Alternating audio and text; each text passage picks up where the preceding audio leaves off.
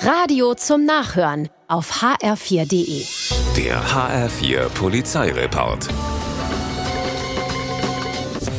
In Breckenheim wird aus einem Mehrfamilienhaus ein Paket aus dem Hausflur gestohlen. Drin war ein Kaffee-Vollautomat. Der Bestohlene fackelt nicht lange und macht sich online auf die Suche nach einer neuen Maschine.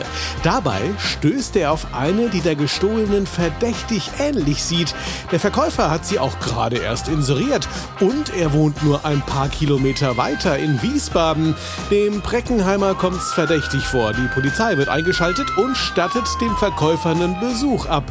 Statt Geld für die Kaffeemaschine gibt's nun Ärger, denn der Automat ist genau der, der nur wenige Stunden zuvor in Breckenheim geklaut worden war.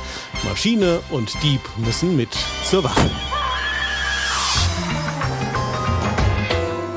In Bad Homburg verschwindet aus einem Vorgarten die gesamte Weihnachtsdeko. Ärgerlich. Was der Dieb nicht wusste, die Hausbewohner haben sicherheitshalber eine Videokamera installiert und hierauf ist zu sehen, wie der Unbekannte in aller Seelenruhe das Grundstück betritt, die Deko in einem Sack verstaut und abhaut.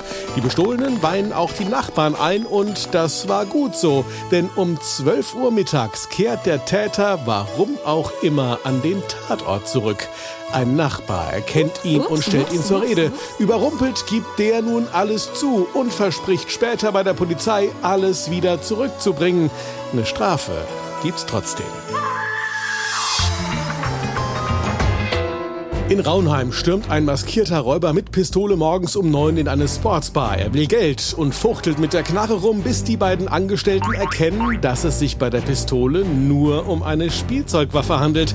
Ob sie schmunzeln mussten, darf bezweifelt werden. Der Räuber jedenfalls merkt nun auch, dass er durchschaut wurde.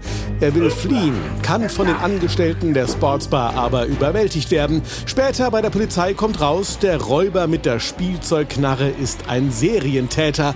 Vermutlich gehen viele weitere Überfälle auf sein Konto, die nun geklärt werden können. Der HR4 Polizeireport mit Sascha Lapp. Auch auf hr4.de.